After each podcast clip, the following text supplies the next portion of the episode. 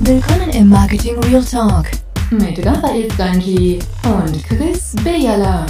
Der ungeschönte und unterhaltsame Blick hinter die Marketingkulissen. Herzlich willkommen zum Marketing Real Talk, die nächste Episode mit meinem jungen Growth Hacker, Funnel Zauberer Chris und mir, ähm, Raffi, heute Marketing Real Talk. Mir das Thema, das dich da draussen ganz sicher bewegt, Usability, User Experiments, Customer Centricity, kommt es wirklich nur aufs schöne Aussehen drauf an? Ist es einfach so, dass es lange die Brut zu schminken und zu frisieren und sie zum Altar zu führen und zum Erfolg zu bringen oder nicht? Ja, dann weisst ich es gerne ein bisschen mit einem schönen blumigen Einstieg. Hoi, schön bist du da dabei.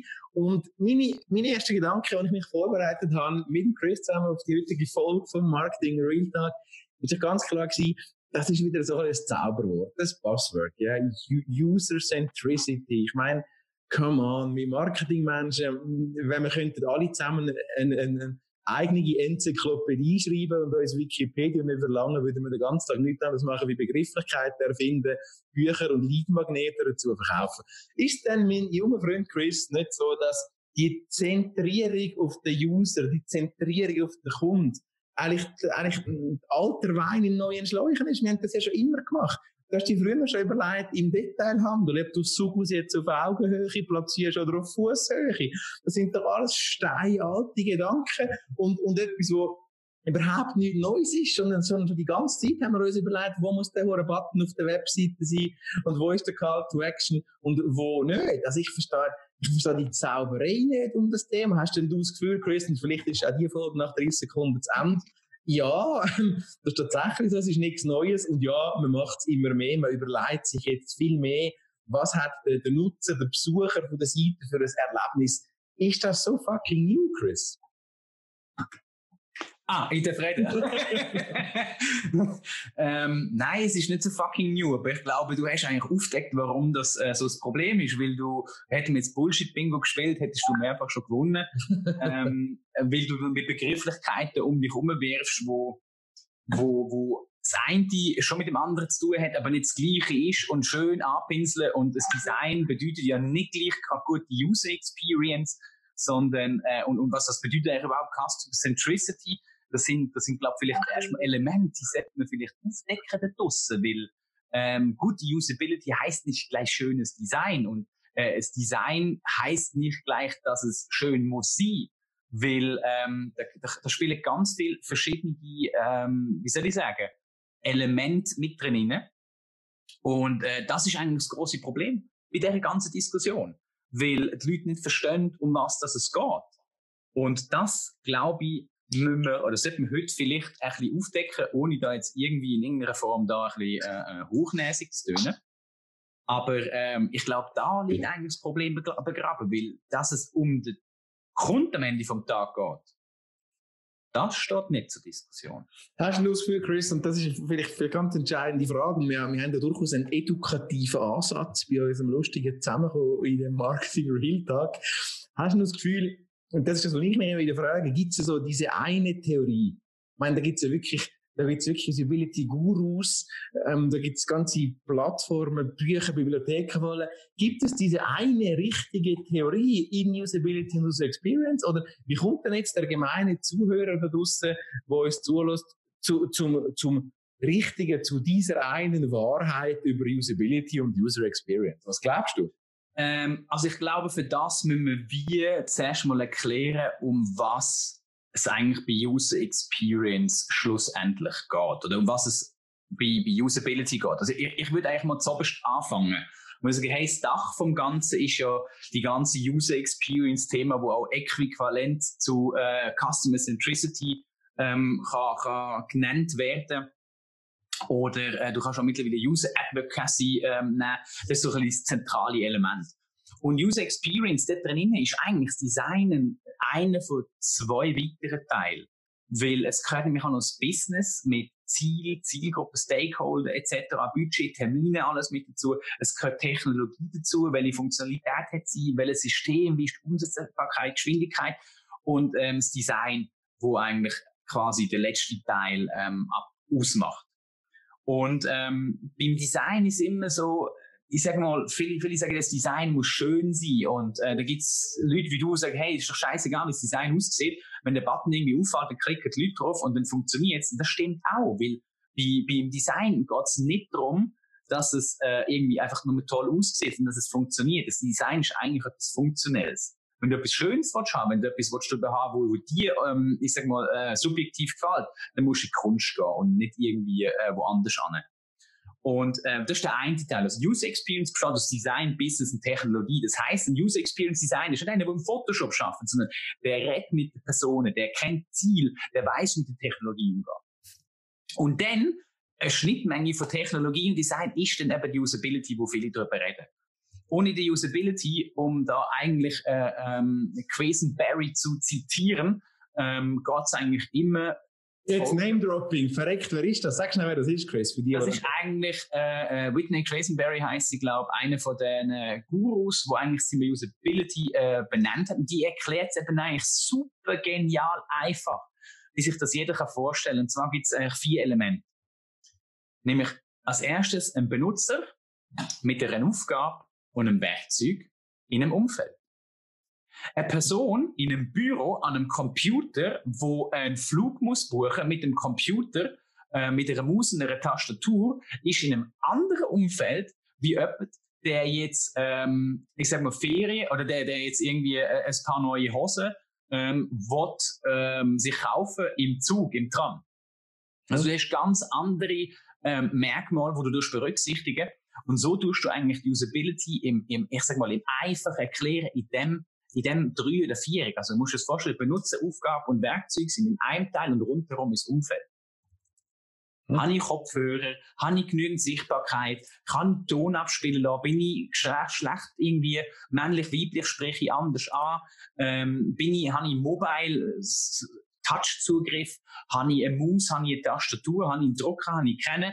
Und ähm, da ist ein großer Unterschied drin. Und dann wird sich nämlich die Aufgabe unterteilt sich dann nochmal in verschiedene, ähm, verschiedene Bereiche. Du musst es folgendermaßen überlegen.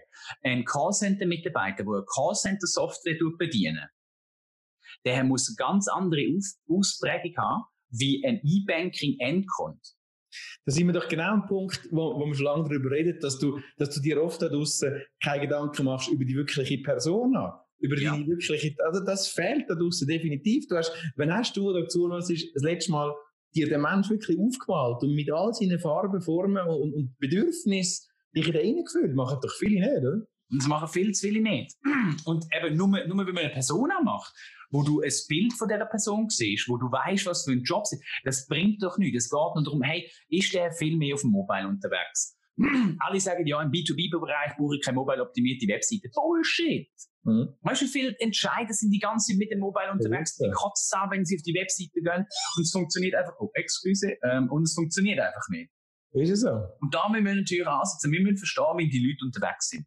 Und du hast recht, man muss einfach herausfinden, wer steht im Zentrum. Das ist und dann wären wir wieder bei der User Experience Customer Centricity. Mhm, mhm. Wo aber mehr ist als ein schönes Design. Es geht nicht nur darum, dass es toll aussieht, weil das ist eine subjektive Entscheidung. Ob etwas gut funktioniert, ist objektiv. Absolut. Absolut. Also wenn, wenn du das verstehst unter, unter, unter Zentrierung, wenn du das verstehst, nur wenn du das so verstehst, dann würde ich sagen, ist es das, was du da draussen als User musst mitnehmen, dann genau das solltest du machen. Dir nicht einfach nur das farbige Bild malen und wie das viele Dozenten leider unterrichten, irgendwie aus Katalog deine Persona zusammenbasteln und malen, lustige Bastelstunden. Das ist eben, das alleine langt eben nicht, ja. Es, und, und, ja, das ist wirklich richtig, wenn du dir das überlegst. Ich diskutiere viel mit unseren internen Designern über das da. Ähm, einfach nur schön aussehen und sich monatelang über CICD, Branding und der richtige Pantone Farbcode zu unterhalten. Das längt nicht. Das längt heute wirklich nicht mehr. Das, das ist ein guter Input, dass du jetzt über CDCI redest. Das CDCI hat nicht die Aufgabe, dass es schön aussieht. Es soll A, mal einen Wiedererkennungswert geben und B, ist das ein Baukasten, wo man sich könnte, sollte bedienen Genau. Also wenn ich heute ähm, eine Webseite baue, dann kommst du mit dem CDCI auch nicht mehr, also nicht mehr wirklich weit. Du brauchst eigentlich einen Interactive Style Guide wo du eigentlich kannst sagen, Entwickler, bau die Seite und der kann sich bei einzelnen Elementen kann der sich rausziehen, wie Button aussieht, etc. Der muss sich gar nicht mehr überlegen. Der kann einfach zusammenziehen. Das ist eigentlich die Aufgabe von einem CDCI. Mhm. Und da, dann, dann, dann, dann hast du eigentlich den Teil schon mal fertig. Ob da jetzt noch ein geschwungener Strich und noch eine schöne Linie und Schrägen so drin ist, das spielt wie, ich sag mal, im ersten Schritt keine Rolle. Also das, das, das brauchen, wir, brauchen wir nicht. Wenn das für den Wiedererkennungseffekt extrem wichtig ist, was machst du mit dem Nadel da? Wenn das für den Wiedererkennungseffekt extrem wichtig ist, dann mag das durchaus Sinn machen, aber es ist jetzt keine kritische, also hat keine kritische Relevanz für den Erfolg ähm, von, von, von, von, von deiner Website, von deinem Auftritt, von deinem whatever. Und mein Plädoyer einmal für dich da draussen, hinterfrag das einmal und bist einmal mutig und dann den Vorzug geben, der, der Kundenzentrierung versus äh, der pixelgenaue Umsetzung, der Befehlstreue von der CIC, der Designabteilung. Da darfst du mal mutig sein und mal ausprobieren. Ganz wichtig. Also du sagst jetzt, ich soll anstatt ein passenden Button einfach mal einen pinky grellen Button nehmen, damit der besser funktioniert. Und das heißt du einfach, du willst jetzt den Leuten, den Designer sagen, also sagen wir so, wenn ein Designer ein Problem hat mit Pixel genau am Schaffen, dann ist seine Art und Weise, wie er designt und arbeitet und umsetzt falsch. Ich meine, wenn du es als Baukasten hast, dann ist es einfach nur, du ziehst es dir raus. Ich meine es aus der anderen Perspektive. Ich meine, als Marketingmensch äh, erlebe ich junge Marketingmenschen, die zu wenig mutig sind und die sich dem CICD-Diktat unterwerfen, ohne mal zu riskieren. Und das finde ich falsch.